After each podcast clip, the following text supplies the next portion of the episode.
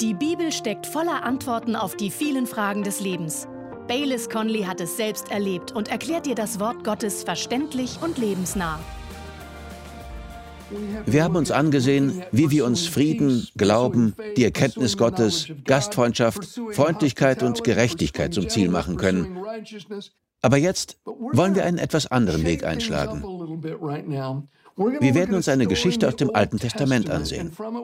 Dort werden wir einige Prinzipien finden, die Ihnen helfen werden, gezielt verlorenen Dingen nachzugehen. Gott ist ein Gott der Wiederherstellung. In der Geschichte, die wir gleich lesen werden, flieht David vor König Saul, der David töten will. So beschließt David, mit seinen 600 Männern in das Land der Philister zu gehen.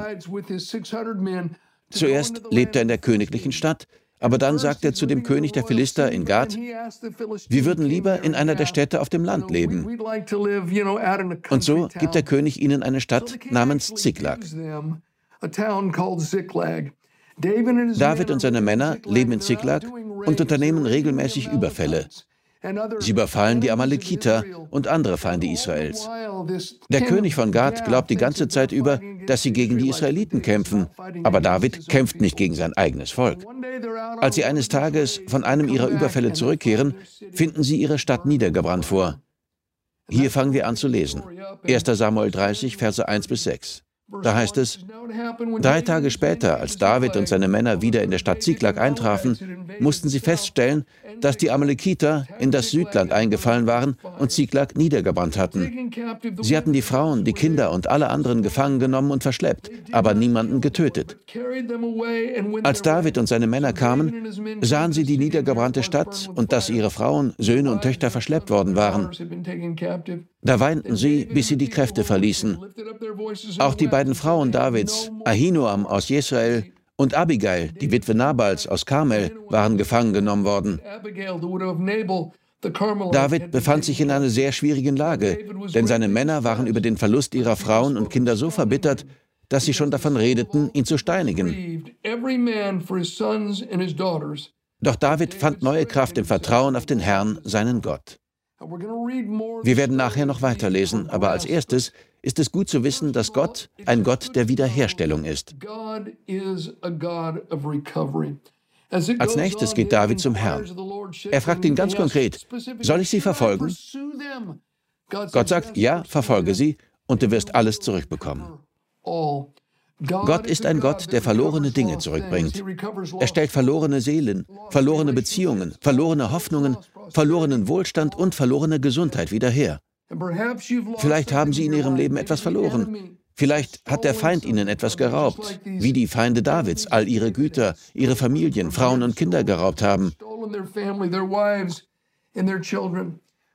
Ich möchte einige Gedanken zu der Geschichte aus diesen und den folgenden Versen mit Ihnen teilen, von denen ich glaube, dass sie Ihnen helfen könnten. Der erste von ihnen lautet, nehmen Sie sich die Zeit zu weinen.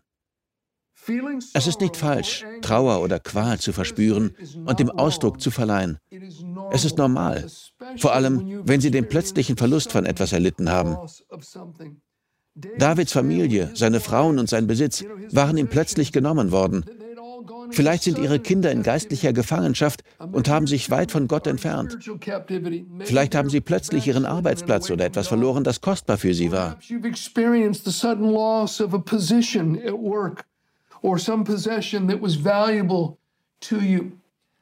Leider haben manche Christen, die einen Verlust erlitten haben, die Erfahrung gemacht, dass sie statt getröstet zu werden, korrigiert und ermahnt wurden.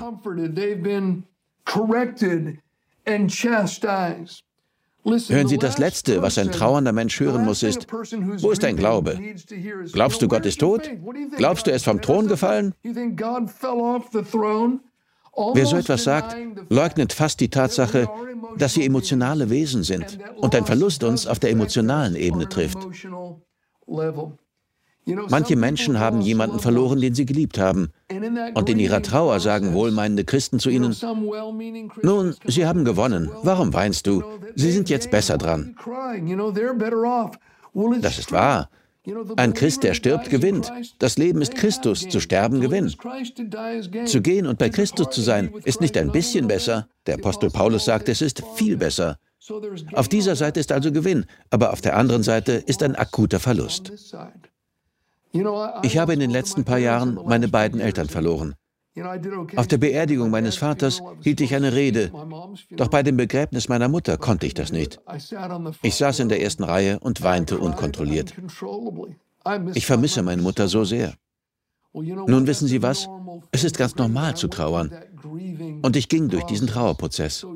Also ja, wenn jemand im Herrn stirbt, wissen wir, dass er gewinnt.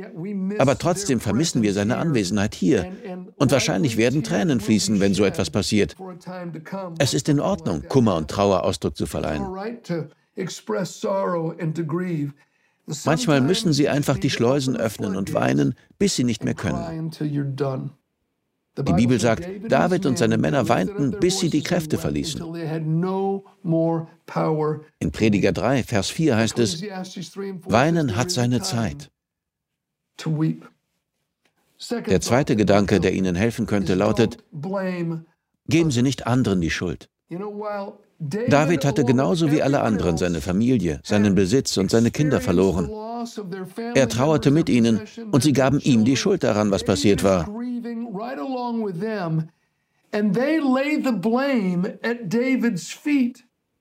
Vielleicht sagten sie, hey, wir hätten die Amalekiter nicht überfallen sollen.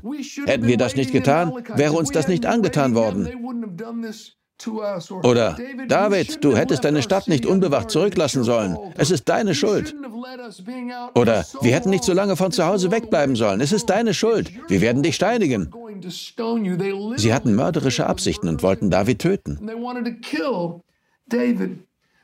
Seien Sie kein Mensch, der immer anderen die Schuld gibt. Denn tatsächlich werden Sie sich dann nicht besser fühlen und es ändert nichts an dem Problem. Sie wissen, dass dieses Verhalten auf den Garten Eden zurückgeht. Als Adam und Eva sündigten, sagte Gott, Adam, hast du von der verbotenen Frucht gegessen? Und Adam sagte, es war die Frau, die du mir gegeben hast. Mit anderen Worten, es ist ihre Schuld. Und es ist deine Schuld, weil du sie mir gegeben hast. Gott sagte Eva, Eva sagte, es war die Schlange. Hier haben wir die Schuldzuweisungen und die Menschen tun das ständig. Manche wollen sogar Gott die Schuld geben. Das hätte David auch tun können. David hatte Gott gedient. Er tat das Werk des Herrn. Tatsächlich tötete er Saul deshalb nicht, weil er Gott achtete und die Tatsache respektierte, dass Saul einmal Gottes Erwählter, sein Gesalbter gewesen war. David hätte sagen können, Gott, ich wäre nicht in dieser üblen Lage, wenn ich dich nicht ehren würde. Ich wäre nicht in dieser üblen Lage, wenn du das nicht getan hättest. Dann würde ich das nicht erleben. Meine Männer würden mich nicht töten wollen. Ich würde meine Frauen nicht vermissen. Er hätte die Faust ballen und sagen können, warum Gott? Warum hast du das zugelassen? Das hätten manche Menschen getan. Vielleicht auch Sie. Freunde, geben Sie nicht Gott die Schuld. Er ist nicht der Ursprung Ihres Problems. Vor Jahren sprach ich einmal in unserer Gemeinde mit einem Mann. Seine Frau und seine Tochter lagen beide im Krankenhaus.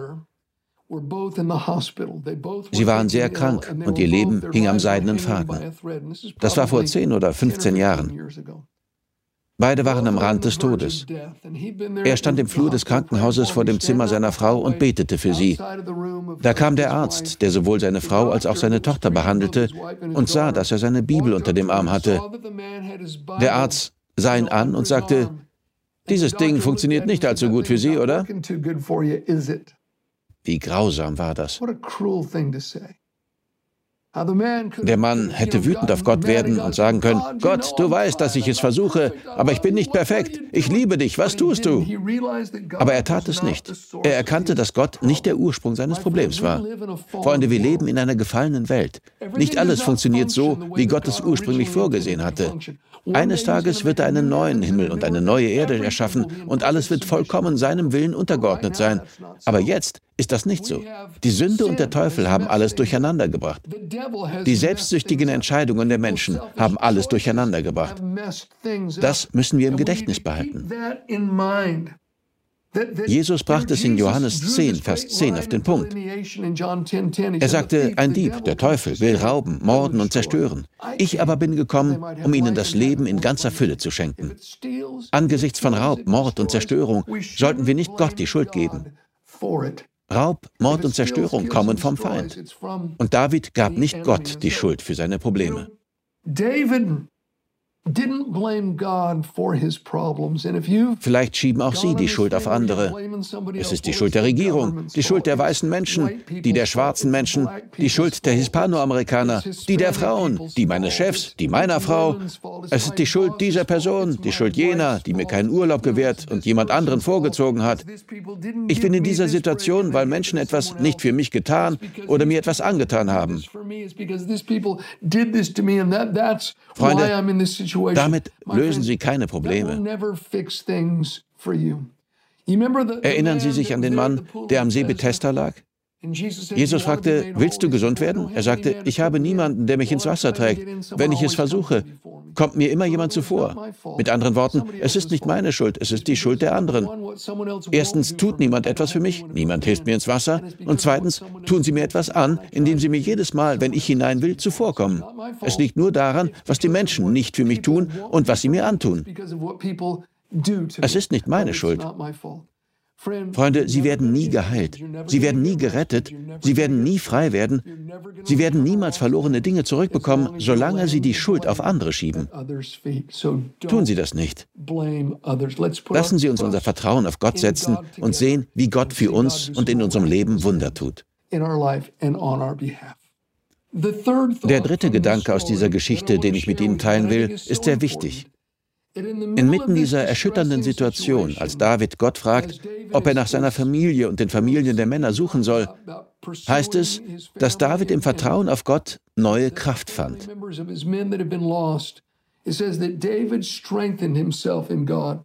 Sie müssen neue Kraft finden.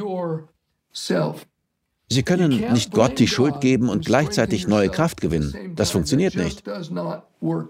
Es ist in Ordnung zu weinen, wie wir besprochen haben, aber wenn Sie damit fertig sind, müssen Sie im Herrn neue Kraft finden. Vielleicht gewinnen Sie die Kraft durch Lobpreis. Oder vielleicht, indem Sie Gottes Wort lesen oder sich daran erinnern, wie Gott Ihnen in der Vergangenheit geholfen hat. Ich glaube, dass auch David das tat. Er rief sich Gottes Zusage, ihn auf den Thron zu bringen, ins Gedächtnis zurück. Er erinnerte sich an die vielen Male in der Vergangenheit, in denen Gott ihn aus schwierigen und sogar lebensbedrohlichen Situationen gerettet hatte, in denen die Hand Gottes ihn beschützt und Gott ihn geführt hatte. David hatte die Gewohnheit, sich immer wieder Gottes Güte ins Gedächtnis zu rufen und zu seiner Seele zu sprechen, wenn er in schwierigen Umständen steckte.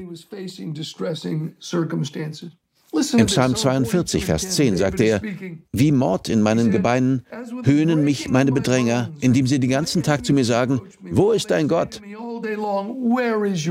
Mit anderen Worten, wenn Gott gut wäre, wenn er dich lieben würde, warum sollte er dann zulassen, dass das passiert? Wo ist dein Gott?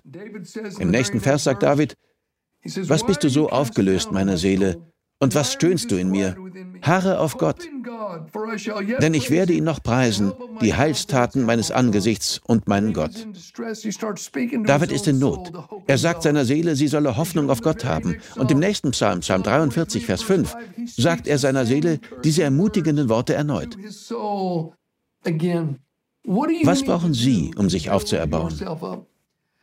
Ich habe einen Bekannten, dessen Dienst zu einer Zeit großen Zulauf und nationaler Aufmerksamkeit erfuhr. Gott hatte Türen der Einflussnahme für ihn geöffnet.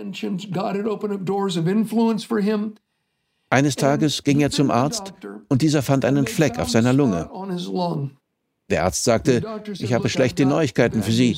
Ich mache das schon sehr lange. Das war das Spezialgebiet dieses Arztes. Er sagte, ich weiß, was das ist. Das sieht nicht gut aus. Mein Bekannter sagte, gut, Doktor, danke. Er ging nach Hause und sagte alle seine Termine ab, seine Engagements als Sprecher, alles. Er nahm seine Bibel, sagte zu seiner Frau, ich komme wieder heraus, wenn ich fertig bin, und schloss sich in seinem Zimmer ein. Dort verbrachte er die nächsten drei Tage. Er betete Gott an und las in seinem Wort, insbesondere die Verse über Heilung. Er verbrachte diese Zeit auf den Knien vor Gott und demütigte sich vor ihm. Er schaltete weder den Fernseher noch das Radio ein, ging nicht ans Telefon und sprach nicht einmal mit seiner Familie. Die ganzen drei Tage über sprach er mit Gott. Er ging mit der Bibel auf die Knie und las darin, bis er wusste, dass er mit Gott Verbindung aufgenommen hatte. Als er nach drei Tagen herauskam, sagte er zu seiner Frau, lass uns nochmals zum Arzt gehen. Er soll neue Röntgenaufnahmen machen. Der Arzt entsprach seinem Wunsch, und als er die neuen Röntgenbilder mit den alten verglich, war der Fleck auf seiner Lunge nicht mehr da. Er wusste, was er tun musste, um in Gott neue Kraft zu sammeln. Wenn Sie also einen Verlust erlitten haben, nehmen Sie sich Zeit zu weinen aber dann müssen sie in Gott neue Kraft sammeln.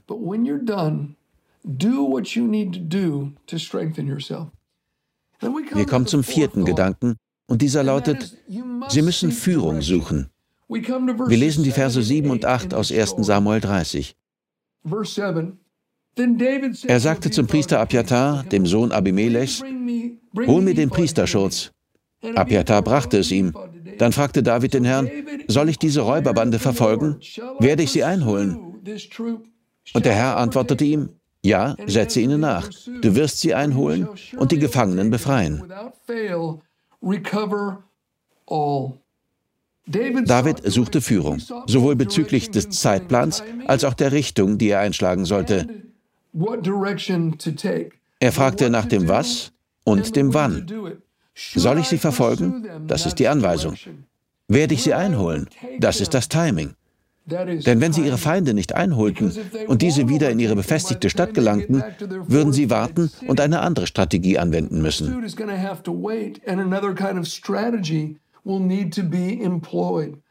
Freunde, das Wann ist genauso wichtig wie das Was, wenn Sie Gott um seine Führung bitten. Mein Vater liebte es, im Garten Obst und Gemüse anzubauen. Doch er pflanzte nur, was man auch essen konnte. Das Grundstück um sein kleines Haus herum war nicht groß, aber fast auf jedem Quadratzentimeter wuchsen Bäume und Sträucher, die essbare Früchte hervorbrachten. Das begeisterte ihn. In seinem Vorgarten stand ein erstaunlicher Dattelpflaumenbaum. Jedes Jahr zur Reifezeit wuchsen so viele Datteln an den Ästen, dass man sie mit großen Balken abstützen musste, weil sie sonst unter der Last der vielen köstlichen Früchte heruntergebrochen wären.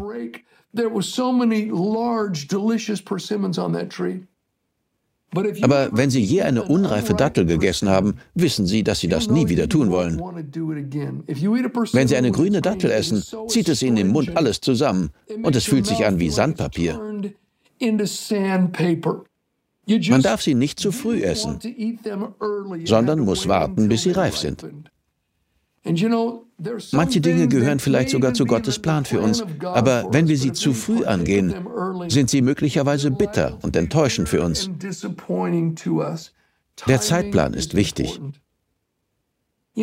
Ich wusste in meinem Leben als Christ schon von dem Zeitpunkt an, als ich gerettet wurde, dass Gott mich dazu berufen hatte, das Evangelium zu predigen. Aber ich glaubte, ich sollte reisen. Eines Tages verbrachte ich den Nachmittag mit Freunden in ihren Garten. Ich betete im Geist und befragte Gott über meine Zukunft. Nach einer Weile wurde ich still und hörte einfach zu. Dann betete ich weitere 10 oder 15 Minuten im Geist, wurde wieder still und hörte zu. Und der Heilige Geist sagte mir, dass er mich zum Pastor berufen hatte.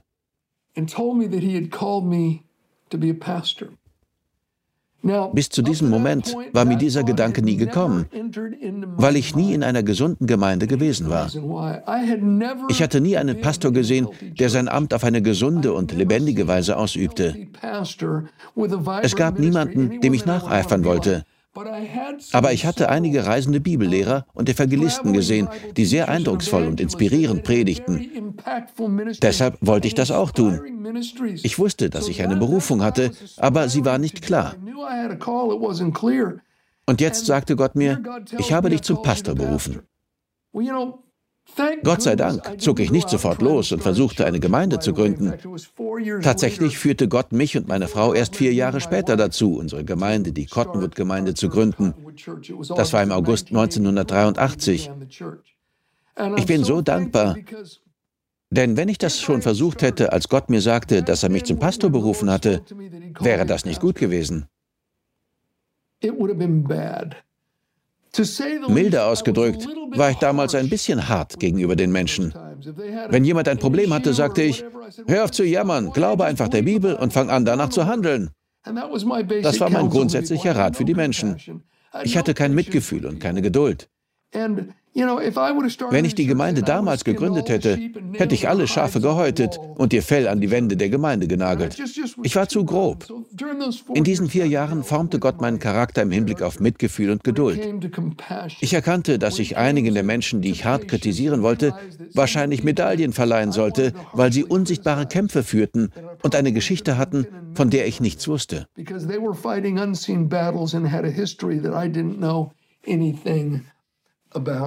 In Prediger 3, Vers 1 heißt es, alles hat seine Zeit, alles auf dieser Welt hat seine ihm gesetzte Frist. Sie können in Apostelgeschichte 7 von Mose lesen. Er wuchs im Haus von Pharaos Tochter auf und dann bekam er den Wunsch, seinen Bruder und die Kinder Israel zu besuchen. Er sah den Ägypter, der einen Israeliten bedrohte, tötete ihn und vergrub ihn im Sand. Am nächsten Tag stieß er auf zwei Israeliten, die miteinander kämpften und sagte, warum kämpft ihr? Ihr seid Brüder. Und einer von ihnen sagte, willst du mich auch töten wie den Ägypter gestern? Daraufhin floh Mose in die Wüste, weil er wusste, dass sein Geheimnis ans Licht gekommen war.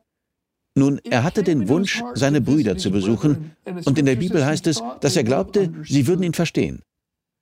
Er wusste, dass er zum Befreier und Richter berufen war, und das wollte er tun. Er hatte die Anweisung, das war's. Aber im Hinblick auf das Wann und das Wie war er völlig auf dem Holzweg. Er ging für 40 Jahre in die Wüste und dann traf er auf Gott in dem brennenden Busch. Und Gott sagte, gut, ich sende dich nach Ägypten, um mein Volk zu befreien. Du wirst ihr Richter sein. Sein Was war also richtig, aber mit dem Wann lag er völlig daneben. Wenn wir Gottes Führung suchen, sollten wir Gott fragen, Gott, soll ich das tun? Wie kann ich diese verlorene Beziehung wiederherstellen? Wie kann ich diesen verlorenen Gegenstand, die verlorene Freude, was auch immer, zurückbekommen? Wir müssen Gott nach dem Wie fragen. Aber es ist auch wichtig, dass wir auf das Wann hören, wenn wir Gottes Führung suchen.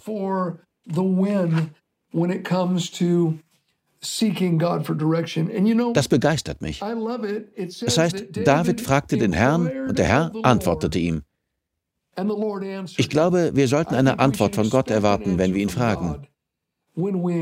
Gott verbirgt die Dinge nicht vor uns. Die Bibel sagt, sei nicht unklug, sondern klug und verstehe, was der Wille des Herrn ist. Er wird zu dir sprechen.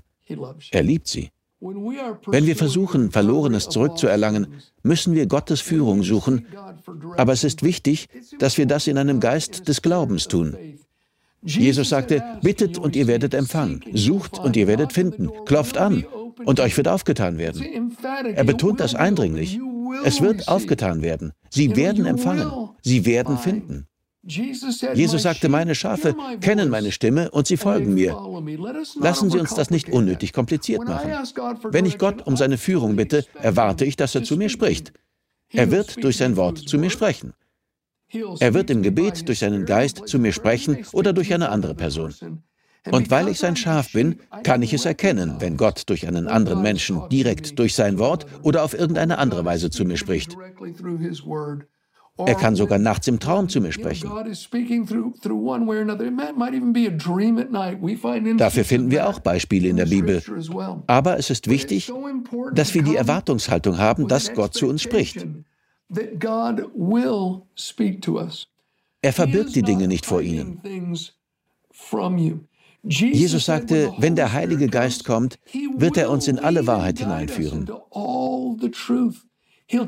Er sagte, er wird euch geben, was mir gehört und was dem Vater gehört. Er wird es euch offenbaren und er wird euch zeigen, was kommen wird. Ich glaube nicht, dass das in einem Leben als Christ außergewöhnlich ist.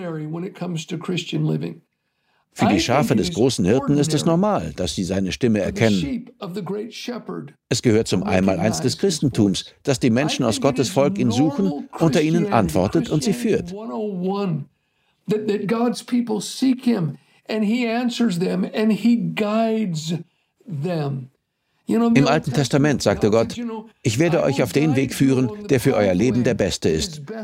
Und ich werde euch Rat geben und über euch wachen. Als die Israeliten im Alten Testament Ägypten verließen, wurden sie bei Nacht von einer großen Feuersäule und bei Tag von einer Wolkensäule geführt. Und wenn sich die Feuersäule oder die Wolkensäule erhob und bewegte, folgten sie ihr. Ihre Führung war sichtbar. Im Neuen Testament versammelten sich 120 Menschen, die Jesus ihr Leben anvertraut hatten, in einem Raum im Obergeschoss und plötzlich ertönte ein Rauschen und es kamen unzählige Feuerflammen vom Himmel und setzten sich auf sie.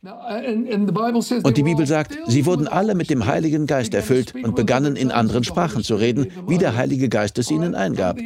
Im alten Bund war der Geist bei ihnen, aber nicht in ihnen. Doch im neuen Bund kommt der Heilige Geist, um in uns zu wohnen. Wisst ihr nicht, dass euer Körper der Tempel des lebendigen Gottes, des Geistes Gottes ist? Jesus sagte den Jüngern im Johannesevangelium, dass der Heilige Geist bei ihnen war, aber fortan in ihnen leben würde. Ich glaube, die Manifestation der geteilten Feuerzungen bedeutet, dass Gott denselben Heiligen Geist, der sein Volk im alten Bund durch äußerlich sichtbare Zeichen geführt hat, jetzt gekommen ist, um in jeden Christen zu leben und sie von jetzt an aus ihrem Inneren herauszuführen.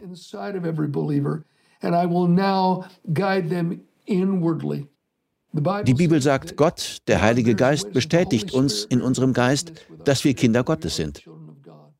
Wir haben diese innere Bestätigung im Geist. Gott spricht durch sein Wort zu uns, aber jetzt tut er es von innen nach außen. Deshalb, meine Lieben, hören Sie, wenn Sie Führung brauchen, wenn Sie Gott suchen, um Verlorenes zurückzubekommen, treten Sie ohne Eile vor ihn. Schlagen Sie Gottes Buch auf, stellen Sie Ihre Fragen und erwarten Sie, dass Gott Sie führt.